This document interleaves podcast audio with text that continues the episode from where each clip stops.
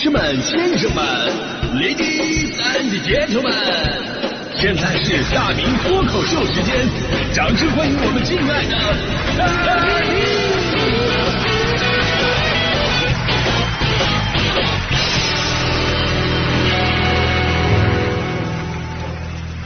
明！好，欢迎各位来到今天的大明脱口秀，我是大明啊。今天咱们聊的是你最想收藏的一张专辑啊，这其实是一个挺暴露年龄的话题。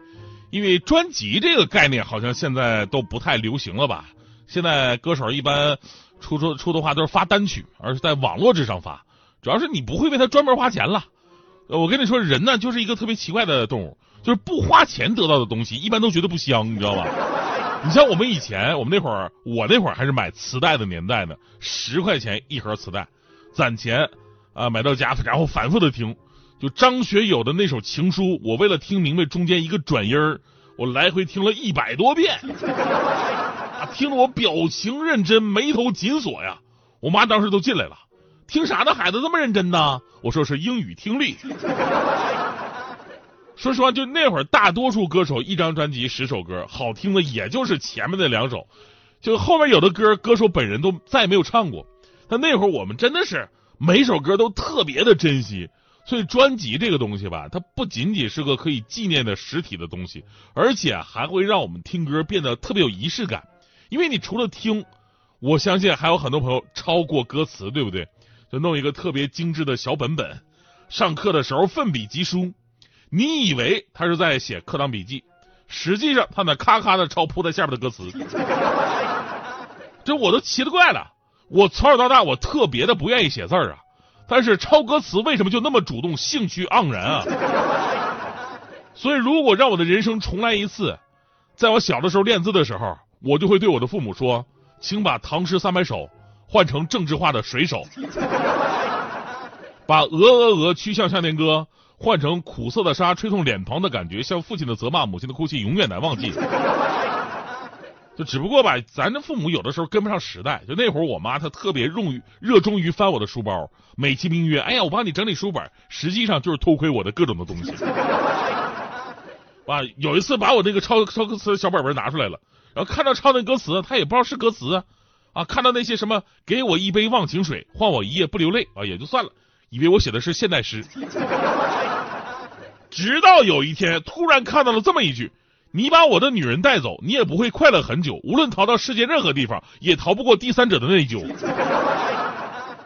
那一年我初一呀，我妈当时会想到十几岁的孩子可能会初恋，但是没想到剧情竟然能这么复杂。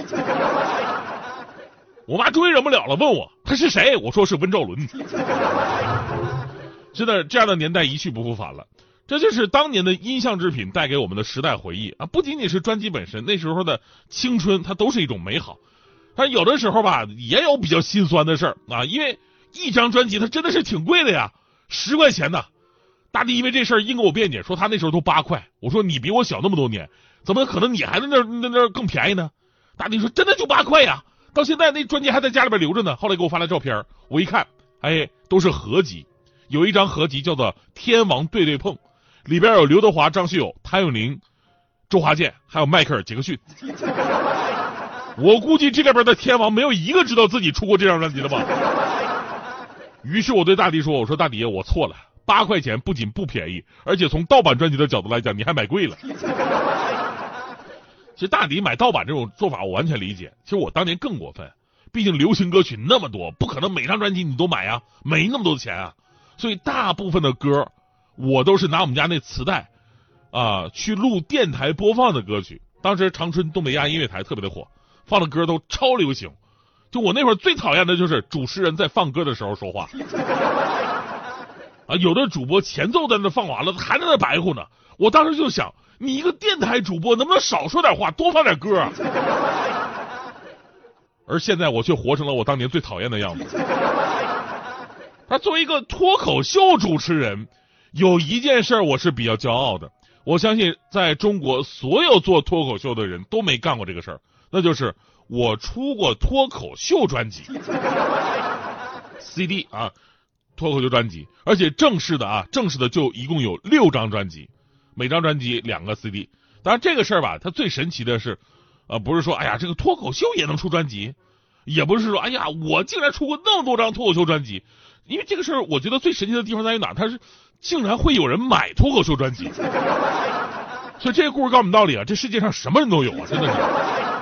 你说一般人到车里边，哎呀，觉得好闷啊，来听一张杰伦的 CD 放松一下吧啊。那会儿真的好多我的听众会拿出我的 CD 插到车里的 CD 机，然后呢响起一个熟悉的声音，欢迎来到今天的大明脱口秀。那这一幕我都觉得不可思议。还有人说了，说大明啊，你的一张脱口秀 CD 啊，我在车里边听了八年呢，后来不听了。不是我不喜欢了，是因为我换车了，新车没有 CD 机。所以大明，你能不能出个 U 盘版的大明脱口秀？这确实是时代的产物啊！之前还有朋友问大明脱口秀一共有多少期，我回答过这个问题。大明脱口秀一共有多少期，你知道吗？二零零七年十一月二十一号开播，一直到现在，起码有三千五百期以上了，三千五百期以上了，快十六年了。我说脱口秀那会儿，我甚至不知道我说的是脱口秀，我以为我就是个讲笑话的，对外我都不好意思跟人介绍自己啊，我是一个笑话节目主持人，听起来弱爆了。直到后来，国内开始有人把国外的一些讲笑话的模式复制粘贴过来，取了一个脱口秀的名字啊。别人问那什么是脱口秀呢？他们说就是站立喜剧。所以说取名字太重要了，一下子显得高大上起来。讲笑话可以说成是站立喜剧，我从来没有见过这么厚颜无耻的解释啊！但是却很受用啊！所以我也敢跟别人介绍自己了，我是个脱口秀主持人，我做的是喜剧。我觉得这事本身就是一个喜剧。话说回来啊，我说过三千五百段以上的脱口秀了，但是年代问题，咱们网络音频平台大概是二零一四年才有的，所以呢，二零一四年以后大概有一千八百来个脱口秀段子，呃，喜剧啊，喜剧是可以在网络上找到的，而二零零七年到二零一四年之间的段子基本上就找不到了，所以那个年代呢，除了节目本身，你还是要靠一些音像制品来去进行传播。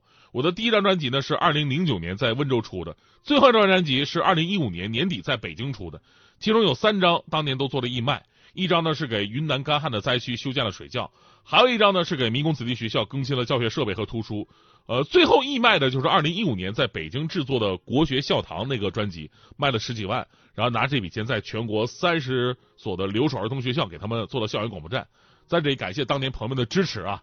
呃，现在我们虽然已经不再出脱口秀专辑了，呃，大家伙可以关注一下大明福利团啊。就我印象最深刻的是哪张呢？是第二张专辑，也是我第一次义卖自己的专辑。当时呢，是我自己设计的封面。二零一零年的时候，云南干旱非常严重，很多地方呢修建水窖资金困难，所以当时呢我就义卖了那张专辑，一万张的专辑，每张二十块钱。当时在温州那个世纪广场，一下午全都卖光了。后来宝山市政府还发来了感谢信。就至今我还记得很多令我特别感动的画面，就那会儿没有什么网络宣传，都是广播通知，哎，我们在哪卖，就很多人是远道而来呀，还有受伤的拄着拐来的，有路过的送外卖便当的小哥，因为他当时穿着工作服嘛，后边写着东池两个字，啊，东池便当是当地很有名的一个便当快餐，所以直到现在十几年过去了，我每次回温州，我都会在酒店里边点一份东池便当，啊，温州的美食特别的多，但这个便当对我来说特别有意义啊。广告费给你免了啊！还有就是有一幕我印象特别深刻，就是在我们这边卖完收摊了之后，旁边一个摆地摊卖玩具的阿姨，她呢一直在旁边摆地摊嘛，她在旁边也看了一天了。收摊的时候，他走过来，把当天他挣的所有的钱都捐给我们了，都给我们了。最令人感动的是，就是我给人家我的专辑，哎，人家还不要。我说阿姨您拿着，哎，不要不要不要，我要这个干什么？这 阿姨，您别这样，你知道我是谁吗？啊，这个孩子啊，这个阿姨当然知道啊，你做的是好事，所以你就是雷锋啊！阿姨，我谢谢你啊！最后说个事儿啊，我不知道收音机前有没有人集齐这六张专辑的，我觉得很难，因为我自己都没有，当时都卖出去了嘛，一张没留。直到二零一三年年初，在我离开温州台要到中央人民广播电台工作的时候。当时温州台的同事一起请我吃了个散伙饭，酒过三巡，他们拿出一个大盒子，说是大家一起给我送的一份礼物。我满怀期待打开这盒子，里边就是我的六张专辑，集齐了，真的啊！男儿有泪不轻弹，但那一刻我哭了，豆大的泪珠奔涌而下，抑制不住。我在温州八年呢，我跟这帮人处了八年呢，就最后分别的时候，你们就是拿我的东西送给我的吗？就这点东西有必要大家伙一起送吗？